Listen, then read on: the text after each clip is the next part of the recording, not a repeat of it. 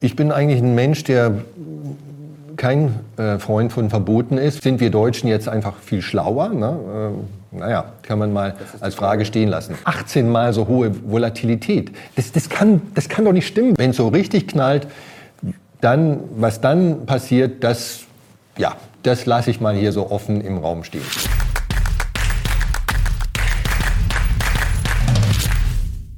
Servus Leute und herzlich willkommen in einem brandneuen Video auf meinem Kanal. Mein Name ist Mario Lochner und ich bin heute zurück mit einem spannenden Gast und zugleich mit einem alten Bekannten. Er ist Vermögensverwalter und gilt als deutscher ETF-Papst. Herzlich willkommen zurück, Gerd Kommer.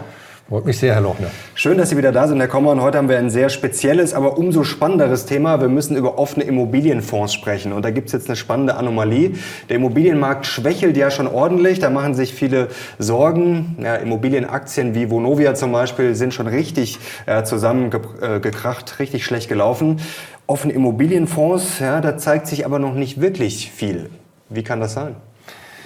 Ja, äh, offene Immobilienfonds sind ein äh, deutscher Sonderweg, äh, jetzt, um so eine historische Terminologie zu verwenden. Also ein, ein Finanzprodukt, das es in dieser Form, zumindest äh, wenn man das äh, wenn man sagt, äh, darf frei ein Privatanleger, normale Privatanleger vertrieben werden, nur im deutschsprachigen Raum gibt, nicht mhm. zum Beispiel in wirklich sehr gut entwickelten also in den USA gibt's das gar Kapitalmärkten nicht. wie USA, Großbritannien, Frankreich äh, gibt es sowas nicht. Also jedenfalls nicht zum freien Vertrieb mhm. zugelassen mhm. an normale Privatanleger.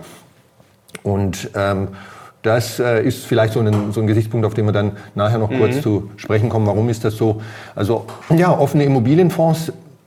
Ich glaube, alle, äh, die heute zuschauen, haben den Begriff schon oft äh, gehört, sind halt äh, Immobilienfonds die typischerweise in Deutschland oder in, in Europa, aber selten außerhalb Europas, mhm. in, in Gewerbeimmobilien, fast immer Gewerbeimmobilien, Handel, Logistik, äh, äh, Hotels, Kliniken, Parkhäuser, äh, Büros natürlich äh, investieren, typischerweise recht wenig Objekte, ähm, also so vielleicht 100 äh, einzelne mhm. Objekte bei einem großen Fonds. Äh, viele äh, haben nur 10, 20 Millionen äh, Volumen, da sind es dann nur zwei, drei äh, äh, Gewerbeobjekte.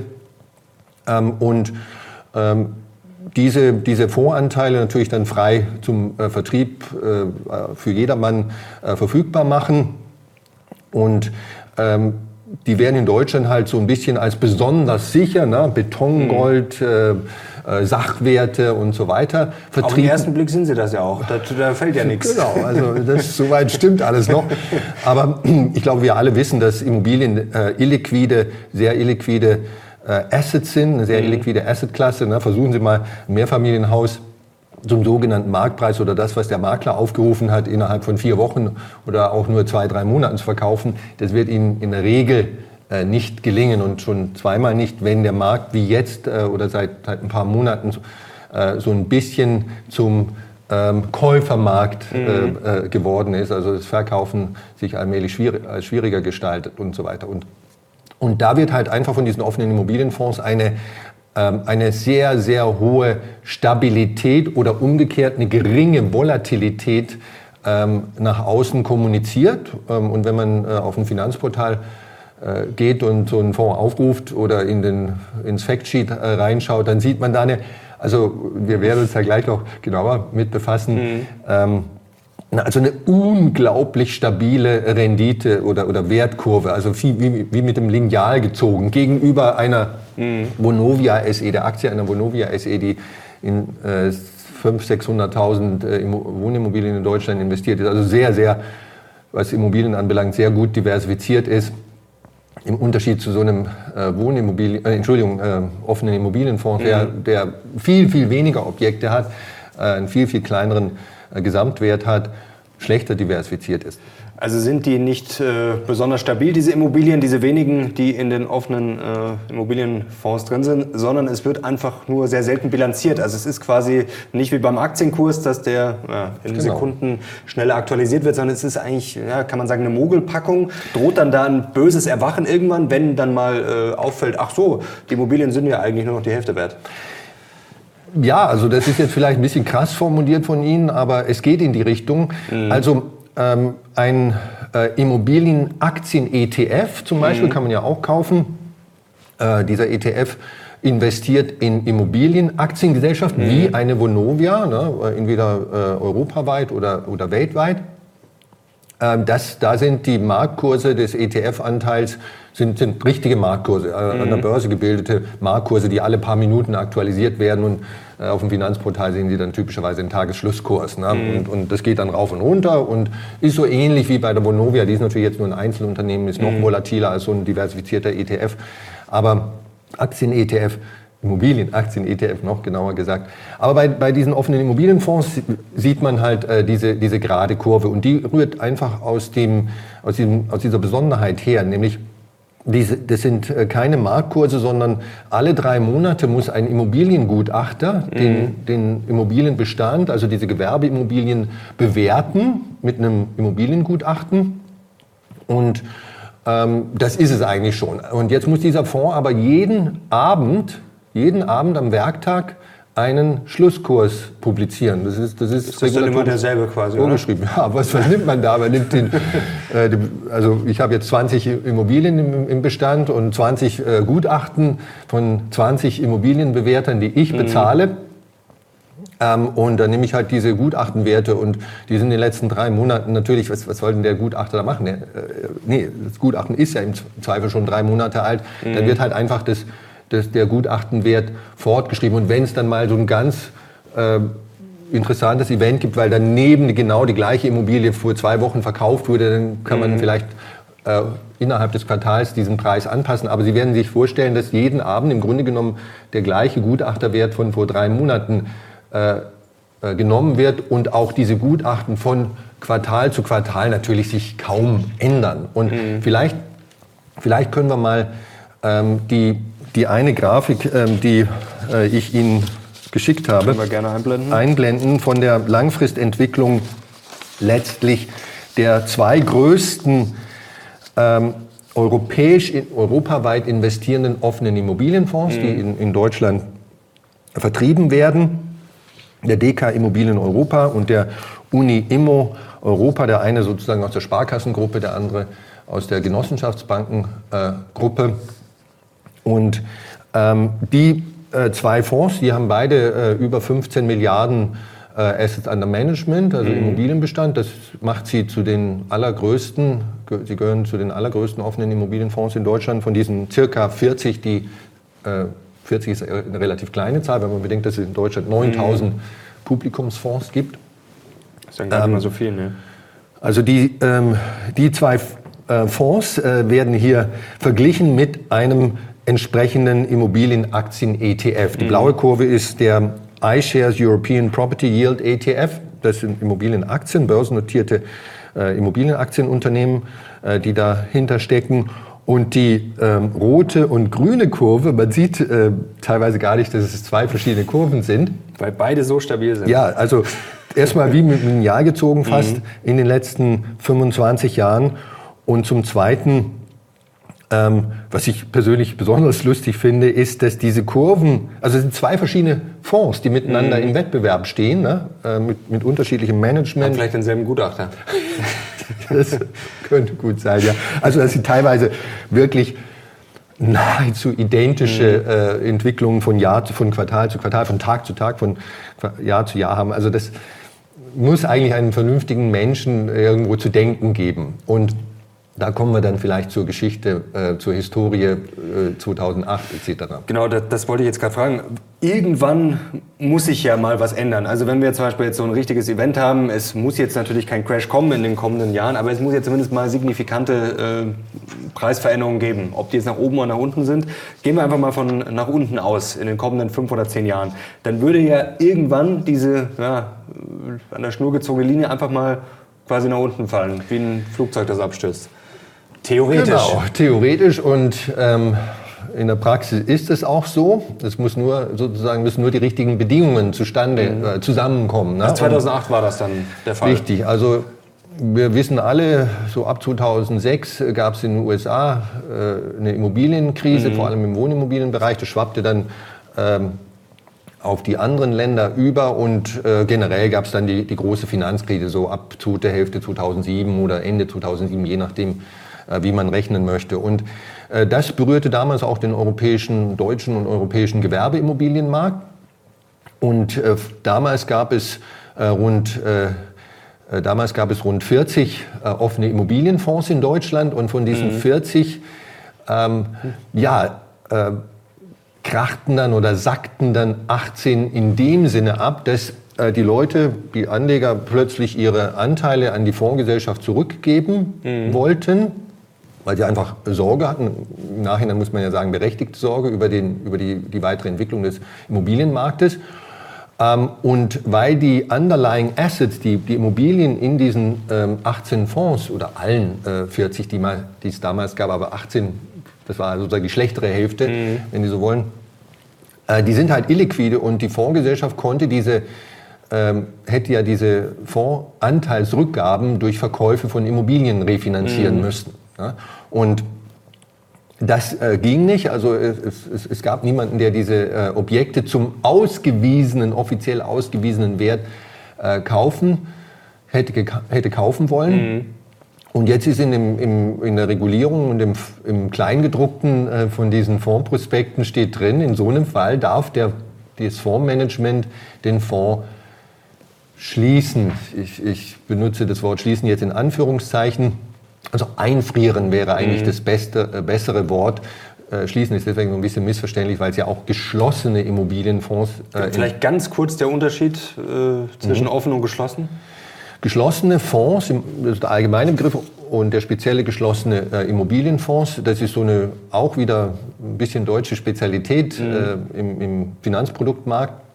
Das sind ähm, Fonds, ähm, die an relativ, oder heutzutage jedenfalls, äh, an, an äh, professionelle äh, Gegenparteien, also, also sehr äh, wohlhabende, vermögende äh, Privatanleger und, und, und, auch teilweise gewerbliche Anleger vertrieben werden. Da werden sie zum Mitunternehmer. Das ganze äh, rechtliche Konstrukt ist eigentlich eine Personengesellschaft, also ein Unternehmen und sie mhm. werden Kommanditist, also eine Kommanditgesellschaft typischerweise, sie werden Kommanditist, können sich die Abschreibungen äh, des Immobilienbestandes oder das können auch Windparkanlagen, das können Hollywood-Filme sein, das können Parkhäuser sein, alles Mögliche, äh, persönlich in ihre Einkommensteuerrechnung äh, sozusagen zurechnen und, und, von Steuervorteilen profitieren.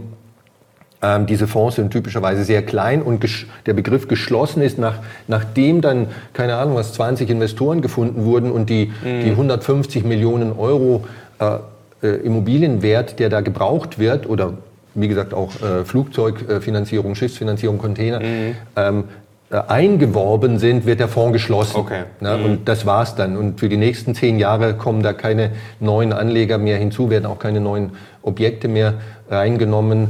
In dem Sinne heißt es geschlossener Fonds. Fußnote sollte nicht mit Closed-End Funds in den USA mhm. verwechselt werden. Das ist nochmal ein bisschen was anderes. Was ist denn jetzt aus diesen geschlossenen, eingefrorenen Fonds von damals geworden? genau, vielleicht können wir mal äh, ganz kurz äh, die Tabelle, die äh, mhm. irgendjemand mal vor, mal vor, einiger Zeit ähm, erstellt hat, vor zwei, drei Jahren, 2018, also diese 18 Fonds, ähm, die, die wurden dann sozusagen mit Zustimmung letztlich des BaFin oder der BaFin ähm, äh, eingefroren. Das heißt mhm. also ähm, geordnet abgewickelt. Ne? Ähm, die, die Anteilseigner über ihre Banken bekamen dann alle ein Briefchen und so weiter. Mhm. Also äh, lieber Freund, lieber Anleger, tut uns alles äh, schrecklich leid, aber im Moment kannst, können wir deine Anteile nicht zurücknehmen, wenn du die verkaufen möchtest. Und wir bemühen uns jetzt, das Maximum noch für dich rauszuholen. Und mhm. die haben dann über einen Prozess, der sich viele Jahre, kurioserweise rechtlich gesehen sind diese Fonds, diese 18 Fonds oder die meisten davon heute noch existent. Ähm, also jedes Jahr wurde geordnet ein bisschen von diesen Immobilien, sagen wir 25 Objekte oder so, was Einkaufszentrum in Duisburg und mhm. Pipapo, marktschonend, wertschonend oder wie immer man sagen möchte, verkauft. Äh, und dann bekam der jeweilige Anleger über seine Bank wieder so ein bisschen Geld zurück. Ne? Mhm. Also wenn ich da jetzt damals vor dem Crash 100.000 Euro investiert hatte, dann habe ich jetzt über zehn Jahre mal hier mal 1000 Euro, damals 2000 Euro vielleicht irgendwie ein bisschen zurückbekommen. So. Vielleicht sogar mehr. Ne? Okay. Ähm, äh, also die, äh, die Ratingagentur Scope, so eine deutsche Ratingagentur zu dieser Tabelle, die vorhin eingeblendet wurde, sagte, diese 18 Fonds in den in dem Zeitraum, ich weiß jetzt nicht mehr ganz genau, was in der Tabelle steht, also bis 2018, von 2008 bis 2018, hatten kumulat, äh, im Durchschnitt äh, dieser mhm. 18 Fonds, ich glaube, das war ein einfacher Durchschnitt, minus 20 Prozent Rendite. Ähm, also das ergibt sich aus diesen Rückgaben. Mhm. Das klingt jetzt mal erstmal nicht so schlimm. Ne? Das ist auch, aber auch nicht gut. Auch nicht gut, aber jetzt müssen Sie sich vorstellen, der MSCI World in diesem Zeitraum hatte, ich glaube, über 120 Prozent mhm. kumulative Rendite. Also die Opportunitätskosten waren schon gigantisch für diese Anleger. Und und äh, dann kommt noch hinzu, wenn Sie zwischendurch mal, weil wir, wir sind jetzt in 2022 und können natürlich einfach zurückschauen, ne? aber das war ja in Echtzeit, sagen wir mal 2015, 2016, wussten Sie ja nicht, geht das jetzt noch weiter nach unten, kriege ich in den nächsten tausend Jahren erst mein Geld zurück, ähm, gar nicht so leicht zu beurteilen. Und angenommen, Sie hätten dann gesagt, ich habe die Schnauze voll sozusagen, ein bisschen äh, rustikal ausgedrückt, und verkauft, dann hätten Sie auf dem Zweitmarkt dem sogenannten Fonds Zweitmarkt, das ist äh, in erster Linie die Hamburger Börse, die hat mhm. da so ein, so ein Spezialsegment entwickelt. Da können Sie offene Immobilienfonds ähm, auf, über die Börse verkaufen, also über die Hamburger Börse, was, was an sich in der Fondskonstruktion nicht äh, direkt vorgesehen ist, aber mhm. es geht. Äh, und dann verkaufen sie diese Fonds halt sozusagen diese Anteile zum Marktwert. Und da waren zeitweilig äh, minus 80 Prozent, minus 90 Prozent ähm, für diese Fondsanteile äh, der aufgerufene Preis. Und mhm. den, also wäre natürlich da auch besser gewesen, drin zu bleiben. Ähm, aber Sie hätten also auch äh, über die kumulativ über diese 18, äh, 10 Jahre dann äh, wesentlich mehr als 20 Prozent verlieren können. Also wenn wieder sowas Ähnliches passieren sollte wie 2008, dann gibt es wieder dieselbe Katastrophe. Ähm, das ist die Gretchenfrage. Äh, und wir haben ja im Moment so ein bisschen einen kippenden mhm. Äh, äh, Immobilienmarkt und, und die, die Gewerbe, die, die Immobilienaktiengesellschaften, die, die zeigen das ja, die Kurse zeigen das ja schon an, die Börsenkurse. Ähm, 2013, der deutsche Gesetzgeber und ist ja, äh, ich sage gerne, liegt seit 20, 30 Jahren im Wachkoma, mhm. äh, wenn es um angemessene Regulierung, Aufsicht äh, des deutschen äh, Finanzproduktmarktes Marktes angeht, äh, gemessen an dem, was in anderen Ländern, USA, Holland, mhm.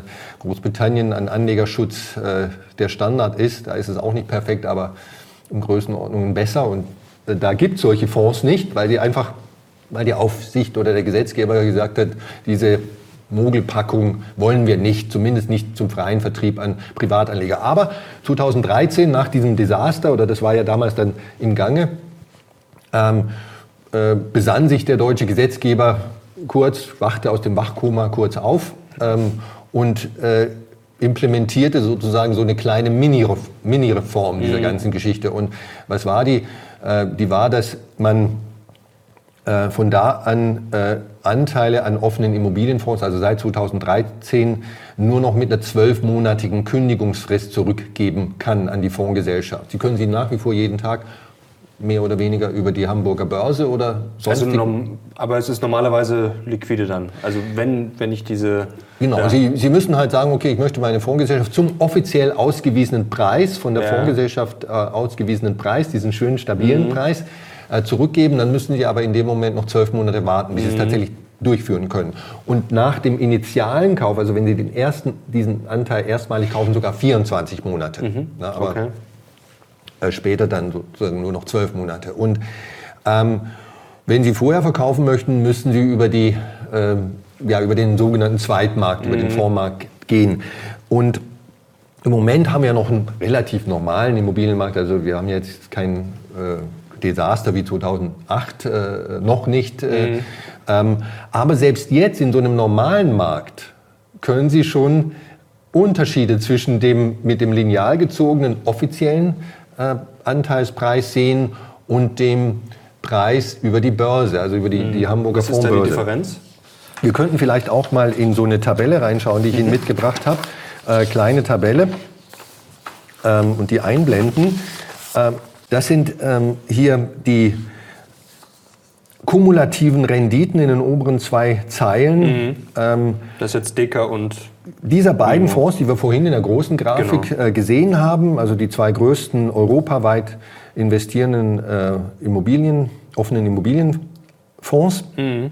die kumulativen Renten über die, Renditen über die letzten 36 Monate, also per 11. November 2022, also gemessen an den Preisen sozusagen, die, die offiziell von der Fondsgesellschaft mhm. äh, oder über ein Finanzportal äh, ausgewiesen werden. Also einmal 7,5 Prozent in, in, den letzten 36 Monaten kumulativ und einmal 5,4 Prozent. Soweit, so gut. Ist ja okay, ja. Ist jetzt nicht der Knaller, aber ähm, äh, ist, äh, ist gut. Ne? Waren ja auch äh, keine einfachen 36 mhm. Monate. Zumindest die letzten zwölf Monate waren nicht, nicht einfach. Hm? Und ähm, darunter haben wir ähm, die zwei gleichen Fonds nochmal, also diese Zahlen nochmal neu berechnet, mhm. aber über die sozusagen Marktkurse, über diese. Äh, Wenn ich es dann schneller loswerden will. Ja. Mhm. Und ähm, da haben wir schon andere Zahlen, ne, die mhm. nicht mehr ganz so nett aussehen. Auch nicht desastermäßig, aber Eben äh, in der ganz untersten Zeile sehen Sie die, das Delta, die Differenz, also minus 11 Prozent im einen Fall, minus 6 Prozent, Prozentpunkte äh, mhm. äh, Differenz. Also da sehen Sie schon, und jetzt haben wir ja normal, also vergleichsweise normale äh, Marktverhältnisse. Ne? Und die Frage ist halt, ähm, ja, was, was, was geschieht sozusagen für diese äh, Fonds, ähm, für diese ganze Fondskategorie, die 30, die es inzwischen gibt, mhm. ähm, äh, in einer richtig schweren Krise? Ähm, richtig schwere Krise. Bringen denn diese, ja, diese Kosmetik, diese gesetzliche, bringt die was aus Ihrer Sicht, ähm, wenn es jetzt schief gehen sollte, also wenn es wieder crasht? Ja, ich persönlich habe meine Zweifel. Ähm, das kann man natürlich anders sehen. Warum? Ähm, weil ähm, diese, die einzige Änderung, die es äh, eigentlich gegeben hat relativ zu dem Desasterszenario 2008 und folgende, ist diese Kündigungsfrist, die ich mhm. vorhin erwähnt habe. Sonst hat sich gar nichts geändert. Und äh, ich würde jetzt mal bildhaft sprechen, um im Bild einer Immobilie zu bleiben. Jemand hat ein zwölf Parteien Mehrfamilienhaus, ne? Mhm. Äh, drei, äh, dreigeschossig oder, oder viergeschossig. Ne? Ähm, und ähm, ja, da gibt es keine Feuerlöscher. Das war die Situation ähm, 2007 mhm. und so weiter. Und jetzt äh, sagt der Gesetzgeber, Stichwort Brandschutzverordnung, okay, das kann aber so nicht weitergehen. Also das müssen wir schon ein bisschen sicherer machen, die ganze Geschichte, und sagt, okay, ja, also zwei Feuerlöscher für ein Zwölf-Parteien-Haus, die im Erdgeschoss aufgestellt werden müssen das ist äh, angemessener Brandschutz. Und äh, ich habe jetzt natürlich übertrieben, ne, mhm. ne, aber äh, ich glaube, Sie, Sie, Sie sehen, was ich, was ich meine. Also ich denke, diese zwölfmonatige Kündigungsfrist, die ist sozusagen so ein bisschen der berühmte Tropfen äh, im Ozean. Wenn es richtig, richtig äh, knallt wie damals, dann bringt das nicht viel. Und dann werden wir möglicherweise dieses äh, Szenario wiedersehen. Mhm. Gehören die Dinger dann verboten aus Ihrer Sicht? Ja, äh, ich bin eigentlich ein Mensch, der kein äh, Freund von Verboten ist. Wir haben viel zu viele Verbote in diesem Land. Mhm. Äh, ja, es gibt äh, viele Parteien, die sich äh, insbesondere bei Verboten immer gerne hervortun. Ähm, aber ähm, bei, äh, in dieser speziellen äh, Situation, in diesem speziellen Fall, wäre, wäre ein Verbot vielleicht gar nicht mal so abwegig. Äh, der amerikanische Gesetzgeber, der britische Gesetzgeber und vermutlich äh, viele andere, ich glaube auch in Frankreich und, und, und so weiter, sehen es ja auch so. Ne? Mhm. Ähm, und äh, sind wir Deutschen jetzt einfach viel schlauer? Ne? Äh, naja, kann man mal als Frage. Frage stehen lassen. und äh, wenn, wenn Sie das Äquivalent für Profi-Investoren im Private Equity-Bereich, da gibt es ja auch äh, Private Equity-Fonds, die in Immobilienprojekte investieren, da haben Sie halt typischerweise fünf bis sieben Jahre Lock-in-Periode. Also da können Sie überhaupt mhm. nichts zurückgeben ähm, äh, an die Fondsgesellschaft innerhalb von fünf bis sieben Jahren. Sie können auch noch versuchen, über den Zweitmarkt Ihre Anteile äh, zu verkaufen. Ähm, da gibt es dann auch Bestimmungen, wenn Sie den, äh, die, die Anteile an die Fondsgesellschaft äh, vorzeitig zurückgeben wollen, dann müssen Sie also sehr äh, schmerzhafte Strafzahlungen leisten also krieg, oder, oder kriegen mhm. schon einen eingebauten Abschlag letztlich auf ihren Anteil, äh, weil die Fondsgesellschaft dann wahrscheinlich einen Kredit aufnehmen muss, um, um ihre Anteilsrückgabe äh, zu finanzieren und so weiter. Und außerdem haben wir es da eben mit äh, weniger schützenswerten äh, Profi-Investoren, die von ihrem Vermögen mhm. her und von ihrer Erfahrung und so her so weiter sich das vielleicht eher leisten können, in so ein, so ein Ding zu investieren. Mhm.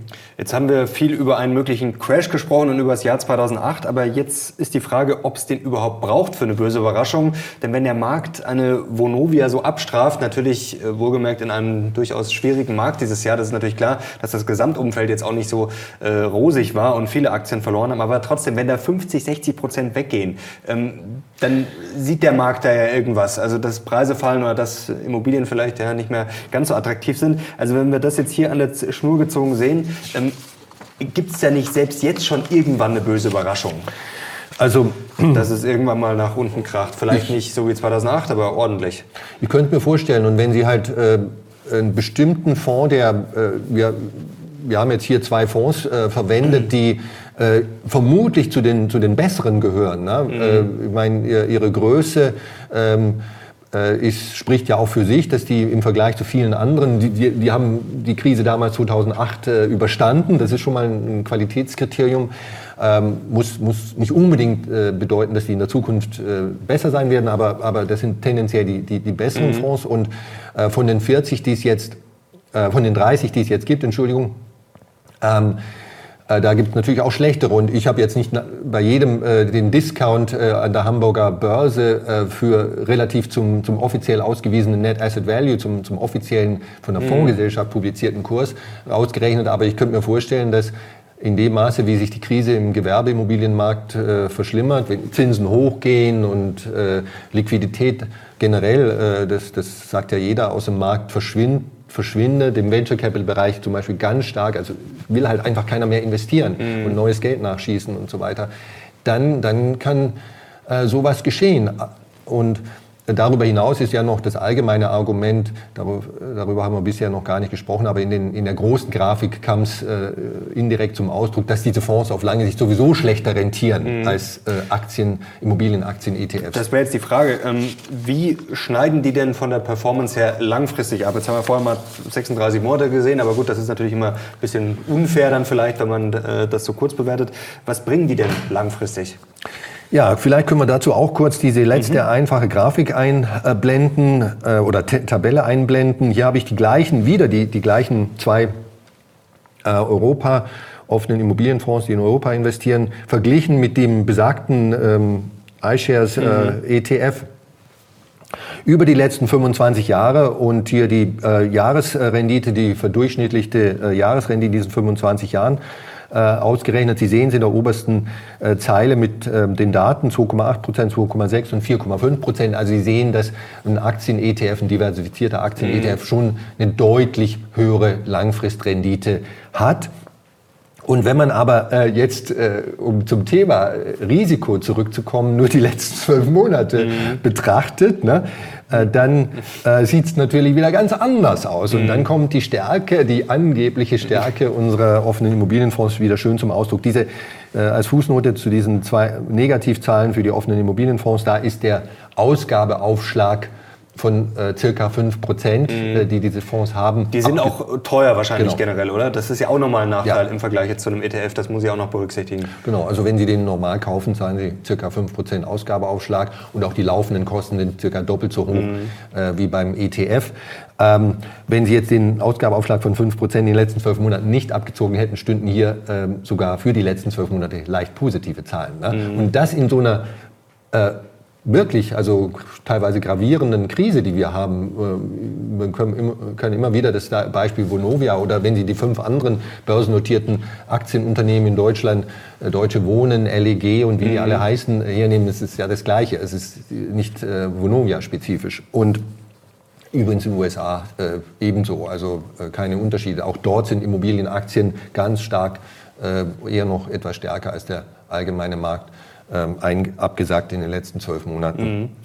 Und äh, wenn wir äh, in dieser Tabelle über die letzten 25 Jahre nochmal äh, kurz auf das Risiko schauen, mhm. auch, auch, bei den, also schauen Sie sich die, die Volatilität an, die ist je nachdem, mit äh, welchem von den beiden Fonds der ETF verglichen wird, Immobilienfonds ver, äh, verglichen wird, 13 äh, oder 18 Mal so hohe Volatilität. Das, das, kann, das kann doch nicht stimmen, wenn Sie sich vorstellen, mhm. dass äh, diese Fonds in, das, in die gleiche Assetklasse investieren, europäische Immobilien, Gewerbeimmobilien, und ungefähr den gleichen Leverage haben, vielleicht ist der, e, der äh, Immobilien-ETF äh, etwas stärker geleveraged, also auf der mhm. Ebene der Unternehmen. Ne? Aber nicht viel. Also auch ein offener Immobilienfonds darf 30 Prozent Fremdkapital aufnehmen, kurzfristig sogar 40 Prozent. Und das tun auch die meisten, ne? weil, weil mhm. sie, sie einfach äh, hebeln wollen. Ob dann funktioniert, ist eine andere Frage. Aber also fundamental gibt es hier keine großen Unterschiede, außer dass die rechtliche Konstruktion und, und die Aufsicht und so weiter andere äh, unterschiedlich sind. Ne? In Ihrem Blogbeitrag haben Sie geschrieben, risikounehrliche Anlageprodukte. Also wenn ich jetzt, Sie haben es gerade mhm. schon erklärt, auch mit der Vola, ähm, auf den ersten Blick ist das ja, ja Aktien-ETFs Teufelszeug, hochriskant, das andere sicher. Aber ist das nicht schon fast eine Form von Verarsche, Betrug, sage ich mal, wenn ich ein Produkt oder ein, ein Asset, das äh, ja, auch durch äh, Anfrage, äh, nicht Anfrage, Nachfrage und Angebot der Wert zustande kommt, aber ich messe ihn quasi einfach nicht, äh, das ist ja eigentlich fast schon Betrug, oder? Also zumindest wenn ich jetzt die zwei Sachen direkt miteinander vergleiche. Ich bin kein Jurist und ich maße mir nicht an äh, zu urteilen, was Betrug ist und, Betrug, und was nicht Betrug ist. Also äh, legal ist es auf jeden Fall. Äh, legal ähm, auf jeden Fall, ja. aber dann ist es eher genau. Also ich persönlich würde auf gut ja, ich würde nicht in, ich persönlich würde mein Geld, das Geld meines meiner Geschwister, äh, meiner Partnerin und sonstiger Menschen, die mir nahestehen, auf keinen Fall in so einen Fonds investieren, weil ich mir sage, das ist so ein bisschen wie Erdbeben. Ne? Sie, äh, angenommen, Sie ziehen nach Japan, da gibt es besonders viele Erdbeben, aber die kommen ja auch nicht jeden Tag vor, sondern mhm. da kann in einer bestimmten Gegend mal 20 Jahre vorbeigehen, bevor wieder ein richtiges Erdbeben kommt. Aber jeder weiß, es wird kommen. Mhm. Ähm, und die Erdbeben sind dazu noch nicht gut ähm, äh, prognostizierbar. Also Sie können, da, da, klingelt nicht der Alarm, äh, in zwei Wochen gibt es ein äh, großes Erdbeben, Richterskala 7,5 äh, oder sowas, jetzt bitte alle in die Ferienwohnung am anderen Ende von Japan umziehen. So läuft es nicht. Mhm. Ähm, und ähm, äh, diese, diese Fonds, selbstverständlich, sind die meiste Zeit äh, Klar, das, das, mit dem linear gezogenen Ding ist eigentlich immer äh, ein bisschen, äh, naja, Illusionstheater, aber, aber Sie kriegen ja diese, diese Preise von der Fondsgesellschaft, ähm, wenn, Sie, wenn Sie die zwölf Monate warten wollen und so weiter. Und, aber wenn es so richtig knallt und ich maße mir nicht an, also äh, weder 2007 noch heute würde ich mir anmaßen, vorhersagen zu können, wann das kommt. Mhm. So ein klein bisschen kriselt es im Immobilienmarkt schon, das heute, das, das kann man glaube ich sagen. Ähm, Wenn es so richtig knallt, dann, was dann passiert, das, ja, das lasse ich mal hier so offen im Raum stehen. dann sind wir gespannt, was dann passiert, wie lange ja, das Lineal dann hält, weiter nach oben oder ob es bricht. Ähm, oder ob wir wieder Gefriertruhe haben, eingefrorene, eingefrorene Fonds. Also wir halten schon mal als Zwischenfazit fest, Sie würden es jetzt äh, ja, Leuten nicht empfehlen, außer vielleicht dem Nachbarn, den man nicht so mag, würde man vielleicht mal sagen, ja, schau dir doch mal die offenen Immobilienfonds an. Nee, Spaß beiseite. Wie viel äh, Geld steckt denn da drin? Äh, diese Fonds sind äh, in Deutschland erstaunlich populär. Ne? Mhm. Also ähm, es gibt, äh, wie erwähnt, äh, nur ungefähr äh, 30 äh, in Deutschland mhm. gegenüber circa 9000 in Deutschland rechtlich ansässigen Publikumsfonds. Das ist wirklich nichts eigentlich. Das ist eigentlich von der absoluten Zahl, von der, Fonds der, von der Zahl der Fonds sehr klein. Aber diese 30 sind im Durchschnitt relativ mhm. zu einem normalen Aktienfonds oder Anleihenfonds, Rentenfonds im Durchschnitt erstaunlich groß. Und diese äh, zwei, die ich, äh, zwei besonders großen, die ich da rausgegriffen habe, haben beide, glaube ich, so über 15 Milliarden. Das ist, das ist für einen äh, Investmentfonds also wirklich eine äh, große Hausnummer. Und ähm, äh, also die, die es sind wenig Fonds, aber im. Durchschnitt sind sie sehr groß und in Deutschland werden sie halt als, als sichere Fonds, äh, Fonds zu, zu den äh, Niedrigzinszeiten, da sind wir ja so ein ganz klein bisschen äh, weiter. Also äh, es gibt ja wieder Minimalzinsen mhm. auf, dem, auf dem Tagesgeldkonto äh, oder zumindest keine Negativzinsen mehr.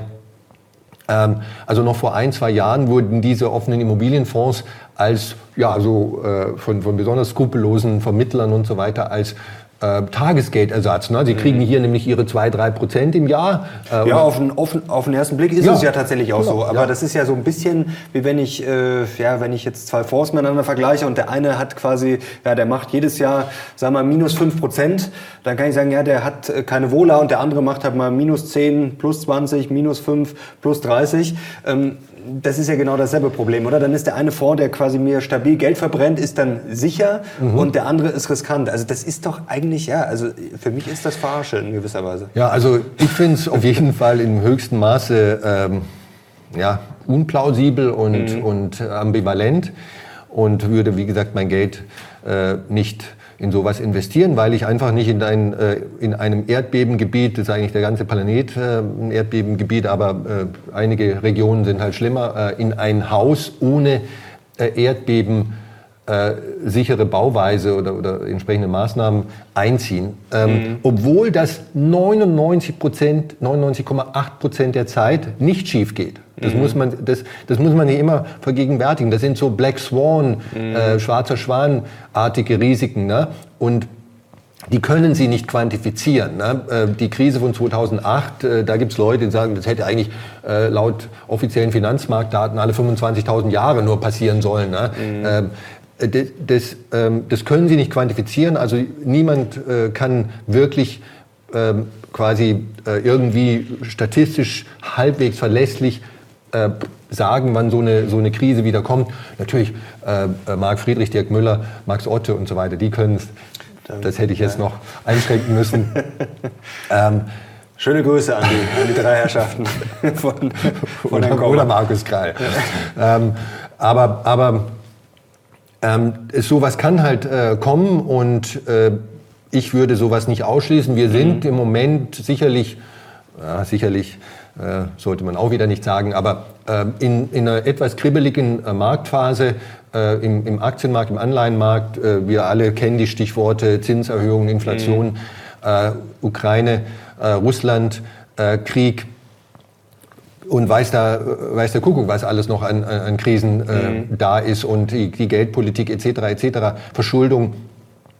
Ähm, ich bin grundsätzlich ein absoluter Optimist, Sie, Sie wissen das. Ähm, aber äh, zwischendurch kann es äh, halt mal knallen und ähm, will man dann in so, einer, in so einem Produkt äh, drin sein, mhm. das nicht liquide ist und bei dem von vornherein quasi so ein bisschen, äh, äh, ja, also Illusionstheater, Photoshopping, äh, mhm. wie immer man die, die die, die diese Maßnahmen oder diese Art von Renditeausweis äh, bezeichnen möchte, stattfindet. Und auch die Diversifizierung ist ja nicht so gut. Also die investieren ja oft dann in ja, kleinere, weniger Projekte. Also das ist dann ja auch nochmal riskanter als jetzt zum Beispiel genau. ja, so ein ETF oder der breiter gestreut ist. Richtig, also, also da wir ja gesagt haben, die Asset-Class, in die hier investiert wird, ist grundsätzlich die gleiche ähm, mhm. bei den drei verglichenen Fonds, nämlich europäische Gewerbeimmobilien. Zweitens, der Leverage ist, äh, der Finanzleverage ist äh, im Wesentlichen ähnlich. Äh, ähm, die, die, bei der Diversifikation der Anzahl der Objekte, ähm, der absoluten Anzahl der Objekte und auch äh, verteilt, ne, sind jetzt alle schwerpunktmäßig in Deutschland und Holland oder mhm. sind sie wirklich auf Europa schön gleichmäßig verteilt? Äh, da würde ich sagen, ist sehr wahrscheinlich der, dieser Aktien, äh, Immobilienaktien-ETF, der aus äh, vielen, vielen Dutzenden, vielleicht Hunderten verschiedenen äh, Firmen, Immobilienfirmen besteht und die Vonovia ist definitiv ein davon, dann mhm. natürlich auch Wohnimmobilien, nicht nur Gewerbeimmobilien drin und so weiter, grundsätzlich besser diversifiziert. Und was man ja auch noch sagen muss, als Aktieninvestor oder besser gesagt ETF-Investor, wenn ich jetzt ein Weltportfolio habe, MSCI World oder wie auch immer, dann bin ich ja automatisch auch schon in Immobilien investiert. Das haben viele vielleicht jetzt auch nicht so. Genau, das hat manche nicht so auf dem Schirm. Ne? Also sagen wir mal, äh, nehmen wir wieder das äh, Paradebeispiel, den MSCI World. Wenn ich, wenn ich in den investiere, bin ich selbstverständlich auch in die Immobilienbranche investiert. Mhm. So ganz grob äh, gesagt äh, mit 5 Prozent. Ne? So wie die Logistikbranche, die Pharmabranche, die Finanzbranche, die IT-Branche und so weiter, alle ihre äh, Anteile ausmachen. Kommt immer darauf an, welches Branchenklassifizierungssystem man hernimmt. Äh, kommt halt eine größere oder eine kleinere Zahl raus, granularer versus, also ähm, äh, Logistik kann ich halt nochmal unterteilen in, in Eisenbahn oder mhm. äh, äh, Speditionen und so weiter. So, ähm, aber grundsätzlich ist in einem normalen Aktienfonds sind Immobilien auch schon mit drin. Mhm. Also Fazit zu der ganzen Geschichte. Ähm, man kann es machen. Ich glaube, wir haben es heute gut aufgeklärt. Muss jeder für sich selber wissen, muss jeder für sich selber entscheiden. Wer jetzt sagt nach dem Video, oh, ich finde es trotzdem gut, das ja, kann jeder machen, wie er will. Aber Ihr Fazit wäre, es Skepsis kann eine böse Überraschung geben. Genau, ja, das Leben steckt voller Überraschungen, manchmal gute, manchmal schlechte und die schlechten möchte man vermeiden. Leute, jetzt bin ich sehr gespannt auf eure Kommentare. Herr Kommer, herzlichen Dank. Das hat wie immer großen Spaß gemacht. Ich hoffe, wenn jetzt einige äh, zugeschaut haben, die investiert sind oder die vielleicht Fonds betreiben, dass die heute Nacht noch ruhig schlafen können. Aber da, ich hoffe, es gibt trotzdem einen Daumen nach oben. Herr Kommer, herzlichen Dank. Danke euch fürs Zuschauen. Wir sehen jetzt raus. Bis zum nächsten Mal. Ciao.